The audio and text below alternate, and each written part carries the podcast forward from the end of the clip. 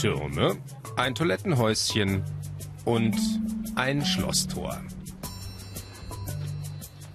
Das alles hat Günter Beinert gebaut. Es ist das Schloss Mansfeld im deutschen Bundesland Sachsen-Anhalt im Maßstab 1 zu 25. Eineinhalb Jahre betrug die Bauzeit. Ich habe was geschaffen, wo ich selber nicht dran gedacht habe. So ist es. Mehr als 80 Modelle von in Deutschland real existierenden Burgen und Schlössern hat der mittlerweile 87-jährige Hobbybastler gebaut. Allein in seiner Heimatstadt Gerbstedt in Sachsen-Anhalt stehen mehr als 40. Sein größtes Werk ist das Schloss Mansfeld. Es hat einen Umfang von 38 Metern und ist sogar begehbar. Das Bauwerk thront auf einer Fläche von 120 Quadratmetern. Das echte Schloss steht auf der Burg Mansfeld im Südharz. Im 11. Jahrhundert erbaut, war sie einst die größte Festung in Mitteldeutschland. Das Schloss Wettin ist auch eine Arbeit von Günter Weinert. Sein Baumaterial Zement und Bauschutt.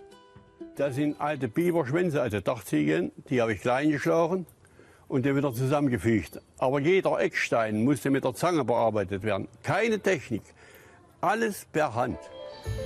So formte er tausende Mini-Ziegelsteine. Günter Beinert hat einst Maurer gelernt. Als Modellvorlage nimmt er lediglich kleine Sammelbilder. Die gab es in den 1930er und 40er Jahren beim Kauf von Zigaretten dazu. Das erste Burg habe ich in Elternhaus gebaut, als Fantasieburg. Und weil ich mich dann dran gefreut habe, ich weiß auch nicht, warum dass sich das so entwickelt hat.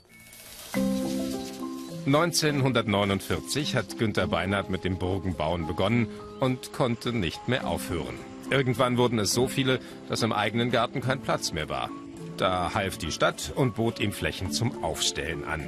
Geld hat er für keine seiner Burgen bekommen. Ich mache es ja vor der Bevölkerung und vor den Kindern vor allen Dingen. Und die sollen sich freuen. Und das Ergebnis ist mein Lohn. Mir will ich ja nicht. Günter Beinert ist ein Phänomen. Denn er hat nicht nur Burgen, sondern auch Lokomotiven gebaut und dabei an jedes noch so kleine Detail gedacht. Die Modelle stehen auf dem ehemaligen Gerbstädter Bahnhofsgelände.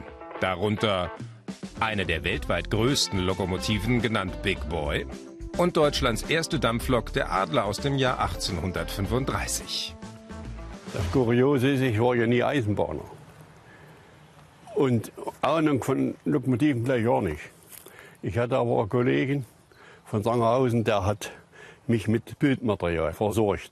Und da hat mich eine Lokomotive, ich habe mehr gereizt wie die andere. Und so sind eben über 40, 42 Lokomotiven sind hier entstanden. Die Modelle sind zu einer Attraktion in Gerbstedt geworden. Ein Burgenwanderweg verbindet alle Miniaturschlösser miteinander. Auf sein Gesamtwerk ist Günter Beinert stolz. Ich stehe davor, jetzt zum Beispiel, und frage, wie hast du es bloß gemacht? Wie hast du es gemacht? Burgen, Schlösser und Lokomotiven aus Bauschutt und Beton. Dieses Freilichtmuseum ist wohl einzigartig in der Welt.